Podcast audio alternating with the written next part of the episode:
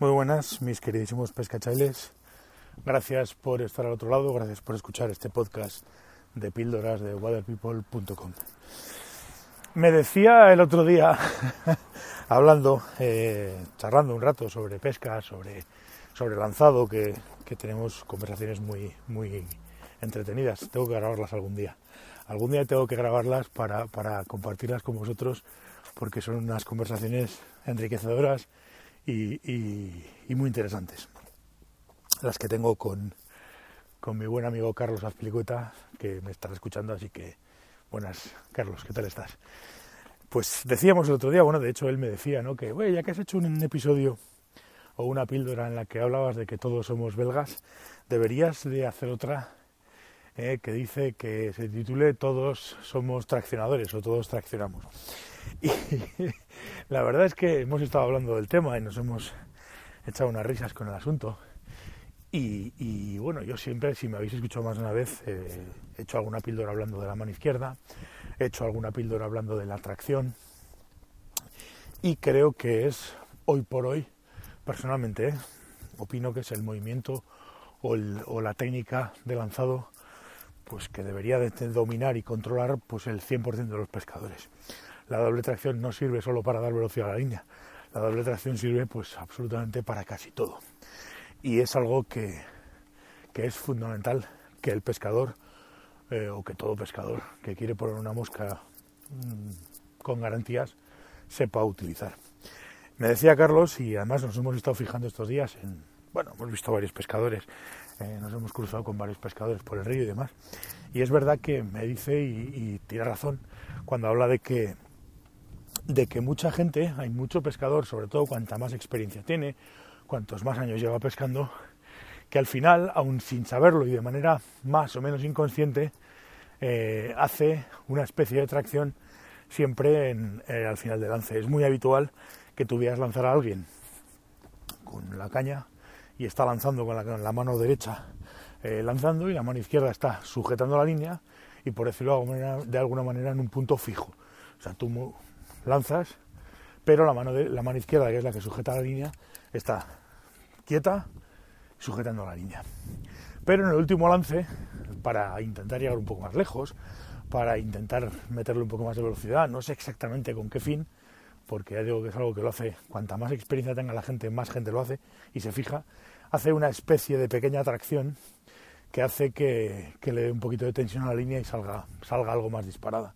Es curioso porque yo estoy seguro de que en el 99% de los casos esa mínima atracción en el último lance es una atracción, por decirlo de alguna manera, inconsciente.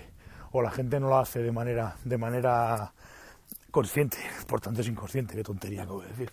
Por eso digo que es una cosa de que la, gente lo hace de manera inconsciente. Claro, debe ser complicado, o por lo menos entendemos que debe ser complicado porque pasar de ahí a hacer esa doble tracción pues debería ser un paso lógico, ¿no? Si tú eres capaz de que en el último lance, aun teniendo la mano parada, quieta, haces un pequeño tirón o das un pequeño tirón para hacer una mini tracción, pues lo lógico sería que lo siguiente que se te ocurriera, o entiendo que debiera ser lo lógico, es que empieces a acompañar los lances y, o que en un momento determinado, cuando haces el giro de muñeca, pegues un tirón tanto adelante como atrás. Tendría que ser lo lógico, pero es algo que desde luego, por lo que sea, pues, pues es una conclusión a la que la gente mm, no llega, salvo que alguien se lo explique y le diga, no, esto que estás haciendo ahora, hazlo atrás y hazlo adelante y en el último lance sí dispara línea o simplemente suelta para que, para que la línea salga disparada. Es curioso, es muy curioso como, como viendo, y además lo ves, gente que lleva tiempo, pues, pues eh, utilizan utilizan la mano izquierda precisamente para eso. Solamente en el último lance para pegar un, un mini tirón, si es que tampoco es nada del otro mundo. Pero es algo que se nota evidentemente que es inconsciente, pero que debería ser, como digo yo, lo más consciente del mundo. Deberíamos de tener muy claro cuál es la función de la mano izquierda y cuál es la función de la doble tracción. Que ya digo, repito, no es solamente para darle velocidad a la línea, me sirve para, para muchísimas cosas me sirve para descargar la mano lanzadora, me sirve para pescar o para lanzar con mucha menos tensión, me sirve para darle más control a la línea, para que yo tenga más control sobre la línea, me sirve para luchar contra el viento, me sirve para un montón de cosas.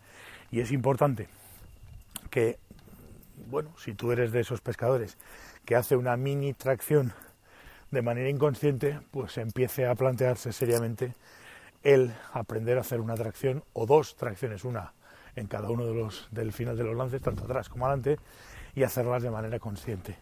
Vais a pegar un salto espectacular en cuanto a en cuanto al, a la técnica y en cuanto al manejo de la caña y en cuanto a al, al, lanzado vais a pegar un salto ya digo espectacular conviene que le echéis un vistazo y conviene que, que bueno paséis de ser traccionadores inconscientes que es como se debería llamar el episodio todos somos traccionadores inconscientes a ser realmente traccionadores conscientes de lo que estamos haciendo.